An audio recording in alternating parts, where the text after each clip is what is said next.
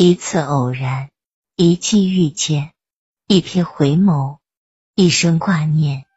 聆听别人的故事，感悟自己的人生。这里是妖言夜听情感故事第一季。如果喜欢主播，欢迎中粉任意打赏。十七岁的单车，梦转眼间留在心里像。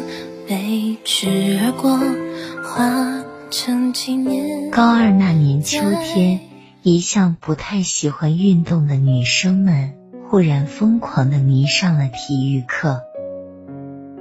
事实上，女生还是那些不爱运动的女生，没有一丝改变。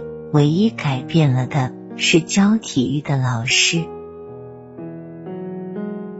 秋天开学后的第一节体育课，大家惊奇的发现，原来那个一上课便让同学们围着操场跑四圈的女老师不见了，取而代之的是一个体院毕业的应届大学生，一米八几的个子，长得像极了日本影星三浦友和，以致当他踏进教室的那一刻。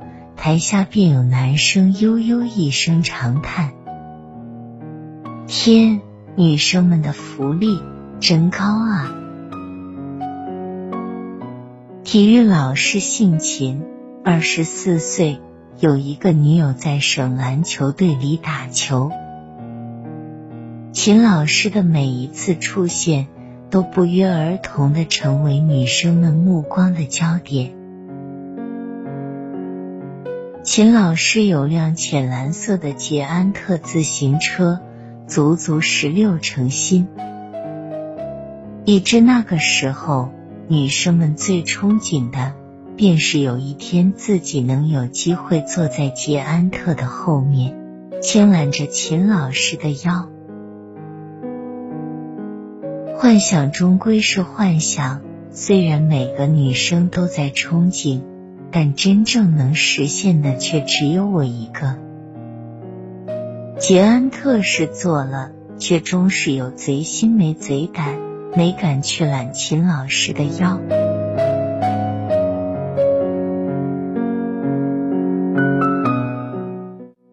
那天的体育课，我特意穿上了妈妈刚给我买的白色剑龙牌休闲裤，课只上了一会。便有另一个班的男生过来邀请我们班的男生打一场篮球赛，秦老师欣然应允。比赛如火如荼的进行着，场外的女生们看上去比打比赛的男生们更激动，给自己班喊加油的声音一浪高过一浪。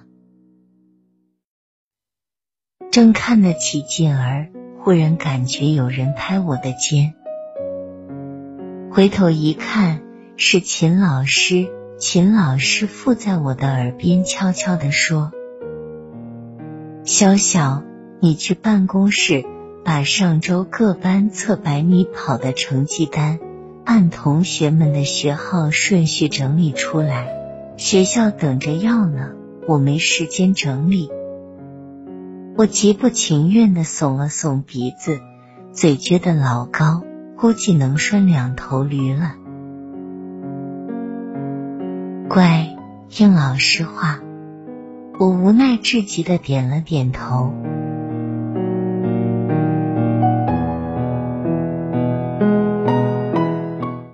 秦老师的办公室就在操场边，拿钥匙开了秦老师办公室的门。坐在秦老师经常坐的办公桌前，我一边整理着成绩单，一边惬意的感受着弥漫在自己身体周围秦老师的气息。工作只完成了一半，放学的铃声便响了。过了一会儿，秦老师回来了，又过了足有二十分钟。我和秦老师才把各班的成绩单全部整理出来。对不起，忘了你要坐班车回家了，正好我去体院，来送你一程。我怯怯的坐在单车后座上，心里涌起一股莫名的紧张。一路上，秦老师谈笑风生，我则既兴奋又紧张，想起摇滚歌手何勇在《姑娘漂亮》中唱过的那句：“我骑着单车带你去看夕阳。”我的脸一下子红了。我心里悄悄的想，全班那么多女生，秦老师为什么只选我帮他整理成绩单呢？而且刚才我清楚的听到，他好像说了一声“乖”。莫非秦老师感觉出了自己对他的心意？那条回家的路，平时我坐班车都得十五分钟。这回秦老师骑车载着我，竟然眨眼间就到了。来到楼前，我约秦老师上楼去坐。秦老师摆了摆手：“快回家吧，再晚家里做好的饭菜都要凉了。”看着秦老师的背影消失在楼群的转角处，我哼着歌往楼上跑。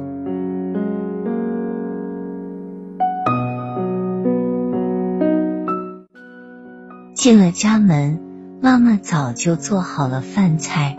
洗完手，我正想坐下吃时，只听妈妈悠悠的说：“快去把裤子换下来去。”这么大个丫头了，也不知道自己在意着点。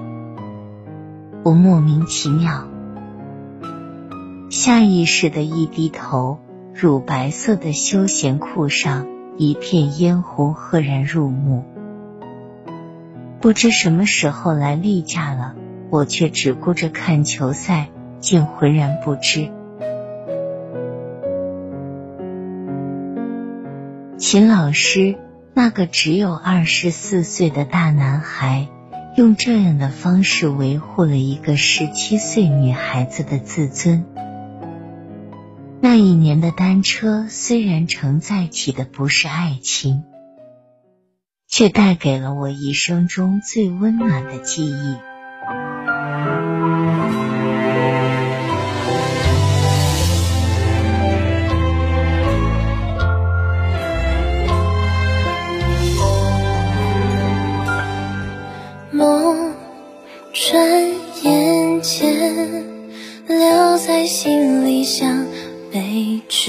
过，化成纪念。再看一遍，曾为我撑伞的那个人抢了谁的肩？以为时光会像秒针的轨迹线，可惜也难免会有断点。如果回到夏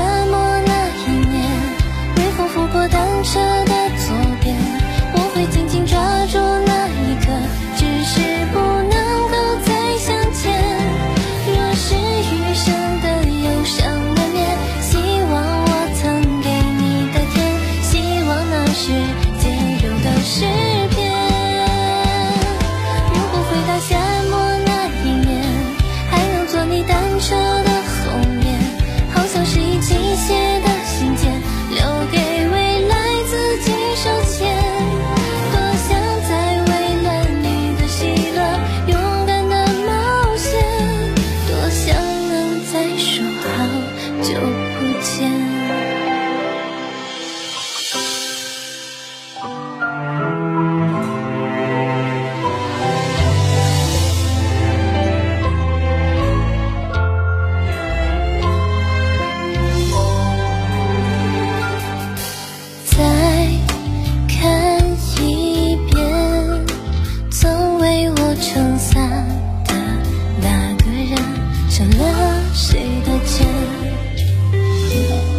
时光会像秒针的轨迹线，可惜难免会有断点。如果回到夏末那一年，微风拂过单车的左边。